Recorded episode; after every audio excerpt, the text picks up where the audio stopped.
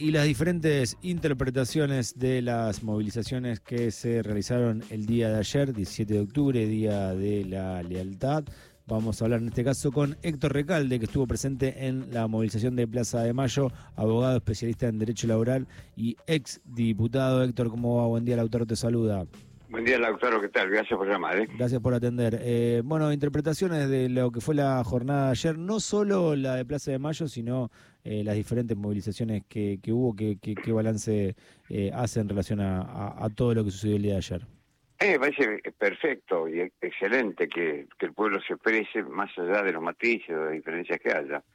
Yo estuve en Plaza de Mayo, que creo que fue este, cualitativa y cuantitativamente la mayor, porque otras concentraciones no tuvieron el mismo sentido, este, digamos, sino más bien una de ellas, por ejemplo, se trataba de organizar este, este cómo, cómo participarían en las próximas elecciones.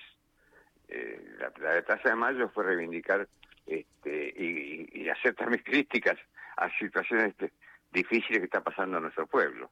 Así que pues yo, yo estuve muy contento de participar, fue un baño de un baño de pueblo realmente muy gratificante, ¿no? Este, muchísimos compañeras y compañeros. Desde el palco se veían las, las diagonales y las calles eh, repletas, mucho más allá de la plata, de la plaza, ¿no? Eh, Héctor, ¿y mm, cómo interpretó lo que sugirieron desde, eh, por ejemplo, la CGT que se juntó en obras sanitarias? Hubo eh, una especie de pedido de eh, bancas o lugares en relación a este lanzamiento de partido político desde ese sector y también eh, algunos mensajes en contra de la agrupación La Cámpora que decían que está disfrazada de peronismo. Me parece que no es justo, ¿no es cierto? Porque los compañeros de la Cámpora vienen militando hace muchísimos años, no están disfrazados, son peronistas, este, tienen su, su identidad dentro del peronismo. El peronismo es un gobierno, es un movimiento multifacético. Me acuerdo el general Perón cuando hablaba de las diferencias, ya sí, pero peronistas son todos.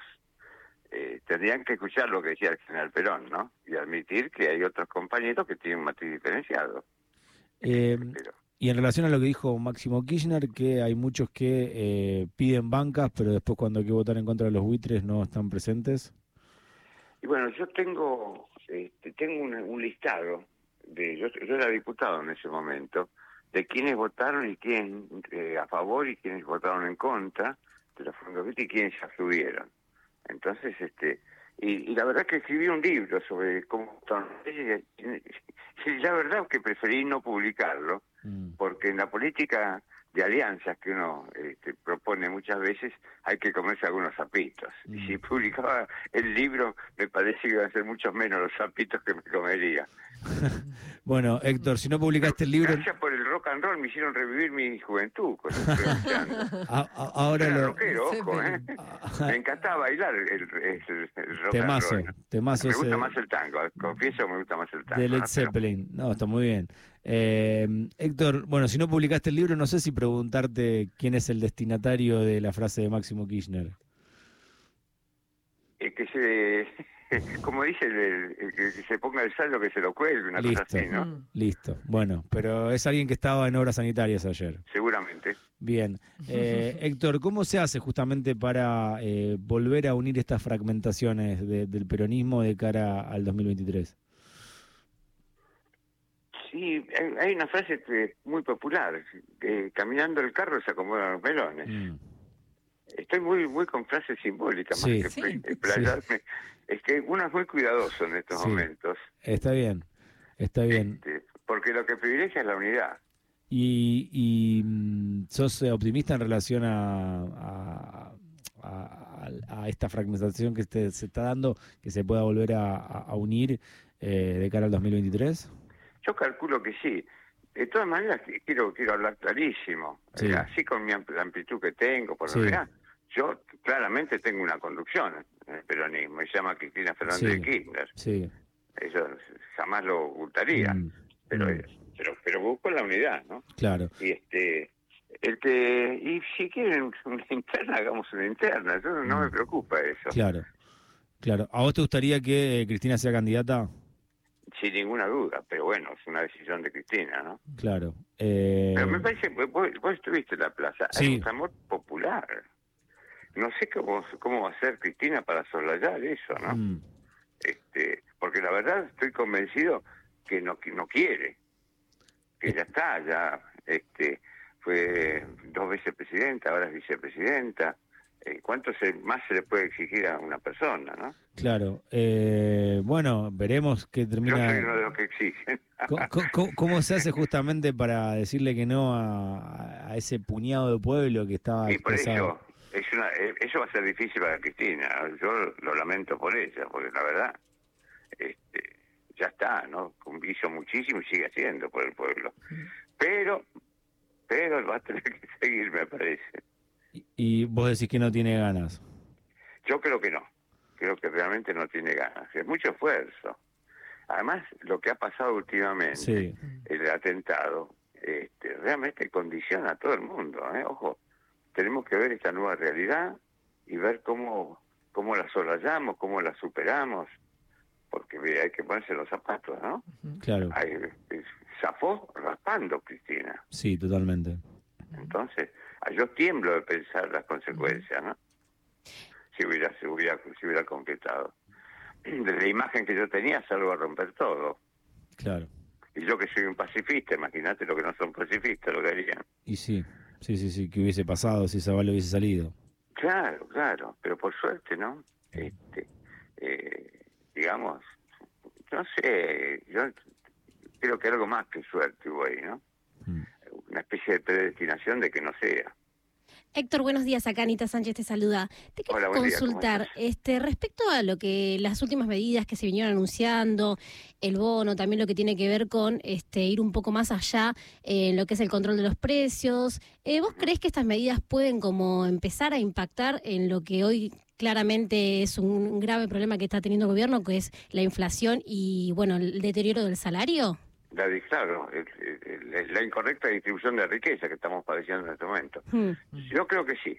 Y además hace mucho tiempo que vendo pidiendo que a todos los trabajadores y trabajadoras del ámbito privado este, eh, se le dé un, un, digamos, una suma fija eh, de aumento permanente, ¿no es cierto? Y digo suma fija porque eh, beneficia más a los de abajo que, que un porcentaje cuando los recursos son escasos. Y y digo, algunos eh, eh, compañeros dirigentes sindicales se quejan de esto porque hablan de las paritarias. Las paritarias son libres. Una vez que tengan la suma fija, después reclamen mm. este, lo, en las paritarias este, todos, los, todos los aumentos que puedan obtener, obviamente. Si, si, si son libres las paritarias, ¿cuál es la queja de que ya tengan un, digamos, un pago ahora? Y además esto eh, es, comienza el círculo virtuoso de una política económica cuando nuestros trabajadores y trabajadoras tienen poder adquisitivo, no arman plazos fijos este, ni, ni tienen cuentas offshore, consumen. Y el consumo, es, ahí comienza toda la evolución positiva de, una, de la economía. Eh, la verdad que eh, me parece que no tienen razón quejándose por, por el aumento de suma fija. ¿Vos crees entonces que lo que tendría que suceder es que eh, este piso, o por lo menos haya una, un, un ingreso como que quede, que quede fijo, se podría decir de alguna manera? Sí, sí, y ya. Claro. Ya. Los romanos decían que el estómago no admite dilaciones. Y hoy, lamentablemente, en mi gobierno, gobierno peronista, hay trabajadores formales que no llegan a fin de mes.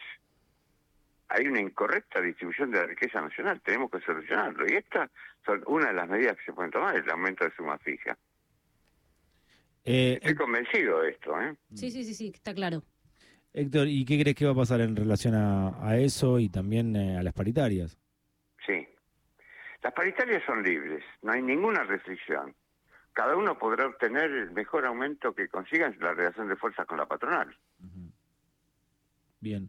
Y mm, cuando aparece Mauricio Macri y en realidad aparece parte de su libro y habla de, cerrar eh, empresas nacionales, eh, estatales, quizás de algunas privatizarlas, eh, ¿cómo, ¿Cómo reaccionás ante esas Yo diría, el expresidente quedó desnudo ante el pueblo. Porque ahí por fin se... ¿Te acordás? Eh, en la campaña anterior decía, los trabajadores no van a pagar más impuestos a las ganancias, por ejemplo. Y todo un decálogo de promesas mentirosas. Y bueno, ahora quiere fidelizar su propia tropa, me parece. Porque alguna interna debe haber. En el mm. PRO, en Cambiemos, eh, lo, lo que fuera esa alianza opositora. Mm. Entonces se pone realmente, este, se sacó la máscara. Claro. Habló, habló, habló, honestamente. honestamente. Macri habló. Bien. Y pues, yo no, yo no tendría que hablar mal de Macri, la verdad, mm, porque yo estoy muy reconocido. Él dijo que yo era el líder de la masa de los abogados laboralistas, con lo que consigo un montón de votos que no tenía. eh, Héctor, eh, acá me apunta a producción que encabezar la lista compromiso por la constitución de los abogados para las elecciones del Consejo de la Magistratura, que son hoy. Menos mal que me preguntaron eso, pensé que cortaban sin preguntarme. No, no, no, acá estamos. La producción eh, está muy atenta hoy, en todo. Hoy, tenemos la elección de los abogados, este, para elegir nuestros representantes del Consejo de la Magistratura. Y yo encabezo la lista número dos, compromiso con la Constitución. Así que este eh, dentro de un rato ya me voy a votar. Pero este, tenemos confianza porque mm. la verdad que los compañeros y las compañeras militaron mucho en todo el país. Yo, yo también mm. recorrí casi todo el país. Mm. este y tenemos tenemos este, esperanza, porque es muy importante. Sos optimista. el Consejo de la Magistratura. Yo ya estuve hace mucho tiempo ahí, este y fíjate las contradicciones. Le pedía por favor a Cristina que me liberara de la responsabilidad del Consejo, porque al mismo tiempo era presidente del bloque en diputados. Sí, claro. Las cosas eran mucho. Seis meses tardó Cristina en liberarme y ahora estoy tratando de volver. Son distintas circunstancias, pero para mí es una contradicción, ¿no? ¿Y extrañas un poquito el rol en la Cámara de Diputados? Yo, eh, viste que dicen eh, diputados eh, MC, mandato cumplido. Sí. Bueno, más allá del, del periodo, del tiempo, yo creo que cumplí con el mandato, porque mm. además este, yo soy feliz haciendo esa tarea legislativa, me encanta. Mm. Entonces, este, y además me encanta, digamos, cuando peleo por los trabajadores, etcétera, mm. etcétera, irónicamente digo, siempre hago lo que quiero hacer y, encima a veces me aplauden. Claro. Este, pero es cierto, tengo una, tengo una vocación muy clara, ¿eh? Bien. Bien, Héctor, muchas gracias y buena elección. elegiste Gira Gira eh, de Gardel, en este caso producción, eh, hizo un viraje a los piojos por estar en Nacional Rock. ¿no? Está bien, pero ¿Nos autorizás? No giro, giro, porque la suerte no es grela para mí, la suerte va a ser buena. Bien, escuchamos. un abrazo y gracias. Abrazo grande, abrazo grande. Adiós. Héctor. a todo el equipo, ¿eh? adiós. Llegaron. Héctor Recalde, abogado especialista en Derecho Laboral, exdiputado, en su caso fue por el Frente para la Victoria. Escuchamos Gira Gira por eh, Los Piojos.